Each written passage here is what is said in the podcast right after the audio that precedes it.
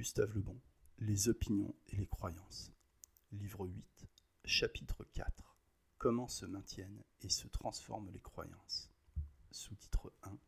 Comment se maintiennent les croyances Une vérité rationnelle est impersonnelle et les faits qui la soutiennent restent acquis pour toujours. Étant au contraire personnelles et basées sur des conceptions sentimentales ou mystiques, les croyances sont soumises à tous les facteurs susceptibles d'impressionner la sensibilité. Elles devraient donc, semble-t-il, se modifier sans cesse.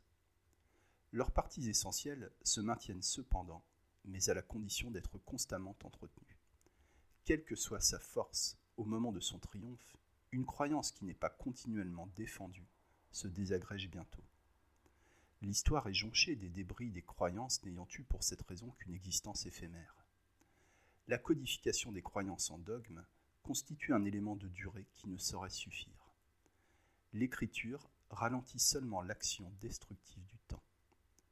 Une croyance quelconque, religieuse, politique, morale ou sociale, se maintient surtout par la contagion mentale et des suggestions répétées. Images, statues, reliques, pèlerinages, cérémonies, chants, musique, prédication, etc., sont les éléments nécessaires de cette contagion et de ces suggestions. Confiné dans un désert, privé de tout symbole, le croyant le plus convaincu verrait rapidement sa foi s'affaiblir. Si des anachorètes et des missionnaires la conservent cependant, c'est qu'ils relisent sans cesse leurs livres religieux et surtout s'astreignent à une foule de rites et de prières. L'obligation pour le prêtre de réciter chaque jour son bréviaire fut imaginé par des psychologues connaissant bien la vertu suggestive de la répétition.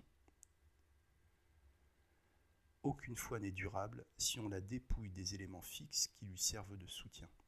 Un Dieu sans temple, sans image, sans statue, perdrait bientôt ses adorateurs.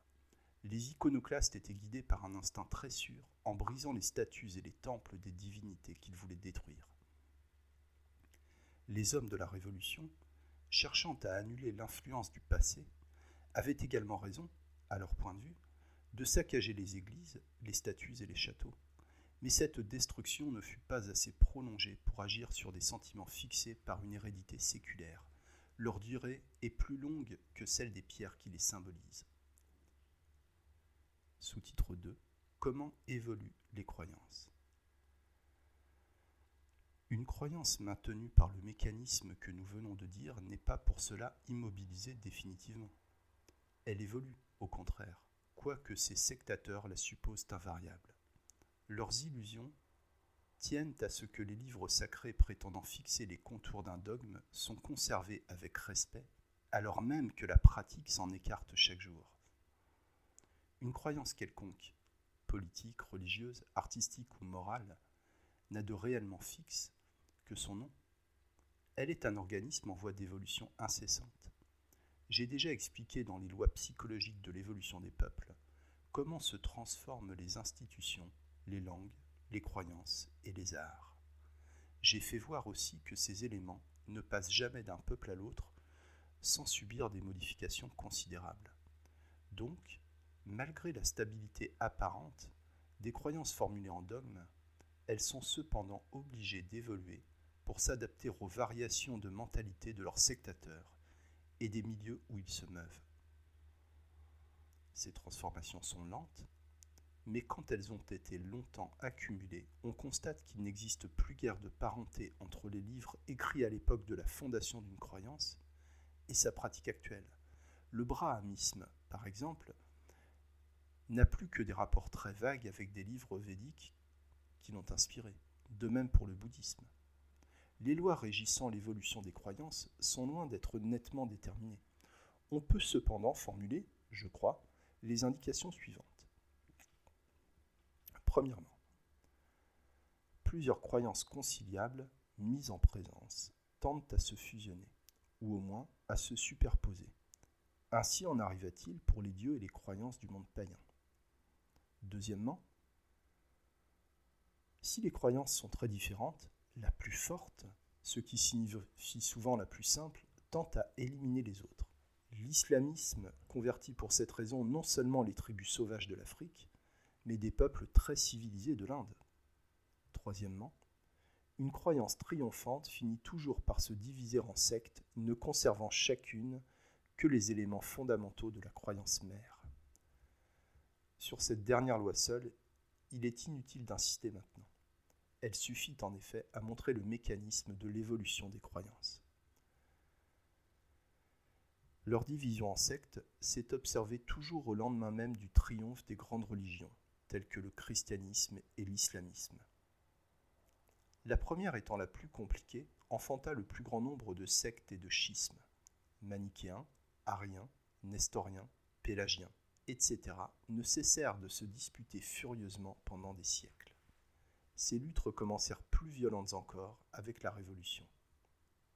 Le protestantisme, à peine formulé, se ramifia bientôt, lui aussi en sectes nombreuses, anglicans, luthériens, calvinistes, libéraux, etc. Chacune de ces sectes issues d'une grande croyance, étant naturellement avide de dominer à son tour, devient vite aussi intolérante que la religion d'où elle est sortie. Considérer la réforme, ainsi qu'on le fait si souvent comme un triomphe de la libre pensée, est ne rien comprendre à la nature d'une croyance. Le protestantisme fut d'abord plus rigide que le catholicisme, et s'il évolua ensuite vers des formes parfois un peu libérales, il n'en est pas moins resté très intolérant. Luther et ses successeurs professaient des doctrines fort arrêtées, dépouillées de tout esprit philosophique et imprégnées d'une intransigeance farouche. Calvin, ayant divisé les hommes en élus et réprouvés, considérait que les premiers n'ont aucun ménagement à garder envers les derniers. Devenu maître de Genève, il fit peser sur la ville la plus effroyable tyrannie et organisa un tribunal aussi sanguinaire que le Saint-Office son contradicteur Michel Servet, fut brûlé à petit feu. À l'époque de la Saint-Barthélemy, aboutissement de toutes ces querelles en France, les protestants furent les massacrés, mais dans tous les pays où ils étaient les plus forts, ils devinrent massacreurs. Des deux côtés, l'intolérance était la même. La perpétuelle subdivision des croyances tient à ce que chacun en adopte les éléments qui l'impressionnent avec force et n'est pas influencé par les autres. Certains fidèles possédant des tempéraments d'apôtres, essaient bientôt de former une petite église. S'ils y réussissent, un schisme ou une hérésie se trouve fondée, et bientôt la contagion mentale intervient pour le propager. La division d'une croyance en secte fut toujours favorisée par l'imprécision extrême des livres sacrés. Chaque théologien peut dès lors les interpréter à son gré. Il est utile de parcourir des ouvrages comme ceux consacrés aux discussions sur la grâce entre thomistes et congruistes, jansénistes et jésuites, etc., pour voir à quel degré d'aberration peuvent descendre des mentalités illusionnées par la foi. Les esprits les plus éminents eux-mêmes semblent frappés de vertige dès qu'ils pénètrent dans le champ de la croyance. On peut en donner comme exemple les méditations du célèbre Malbranche.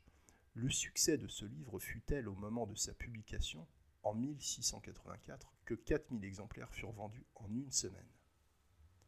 On y apprend d'ailleurs de bien stupéfiantes choses. Suivant lui, ouvrez les guillemets, Dieu sent, pense et agit en nous. Il remue même notre bras lorsque nous nous en servons contre ses ordres. Ce n'est pas ma volonté qui soulève mon bras, mais Dieu qui le remue à l'occasion de ma volonté. L'homme ne peut se détacher de Dieu, qui lui permet cependant un peu de liberté. Quand nous faisons le bien, c'est Dieu qui le fait en nous. L'homme n'est pas responsable de ses bonnes actions, mais de ses mauvaises. S'il y a du mal dans le monde, c'est que Dieu a un peu négligé son ouvrage. Il le fallait d'ailleurs, puisqu'il est la demeure des pécheurs. Fermez les guillemets. De telles affirmations semblent aujourd'hui enfantines. N'oublions pas cependant que des conceptions analogues ébranlèrent le monde. Ces aberrations théologiques n'appartiennent pas exclusivement à un passé disparu, mais encore au présent et bien probablement aussi à l'avenir. Les croyances politiques actuelles qui nous rongent sont d'un ordre aussi inférieur et seront placées par nos descendants au même niveau que les précédentes. Les vues très courtes de leurs défenseurs sont souvent soutenues par une foi identique à celle des théologiens, dont ils sont les continuateurs. Des impulsions sentimentales et mystiques seules les guident, et de ce fait les rendent redoutables. Un pays peut vivre malgré eux, mais non pas grâce à eux. Les croyants de tous les âges ont prétendu rationaliser leur foi, sans comprendre que sa force tenait justement à ce qu'aucune raison, aucun raisonnement n'exerçait de prise sur elle. La seule action possible de la raison sur la croyance religieuse est de lui faire considérer comme de simples symboles les récits des livres saints, en contradiction trop flagrante avec la science moderne. Moins enfermés que les catholiques dans des dogmes rigides, beaucoup de protestants y sont assez facilement parvenus. On sait au contraire que la tentative dite moderniste de certains théologiens catholiques a complètement échoué. Les vrais croyants ne doivent pas le regretter. Rien n'est absurde pour la foi, et quand un ensemble de croyances forme un bloc, il ne faut pas trop y toucher. La désagrégation d'une croyance en secte rivale, perpétuellement aux prises, ne saurait se produire dans les religions polythéistes. Elles aussi ont évolué, mais par simple annexion puis fusion de dieux nouveaux, tous considérés comme très puissants et par conséquent respectés. Voilà pourquoi les guerres de religion qui ont ravagé l'Europe demeurèrent à peu près inconnues dans l'Antiquité païenne. Ce fut donc un grand bienfait pour les peuples d'avoir débuté par le polythéisme. Je considère, contrairement à une opinion assez universelle, qu'ils auraient beaucoup gagné à y demeurer.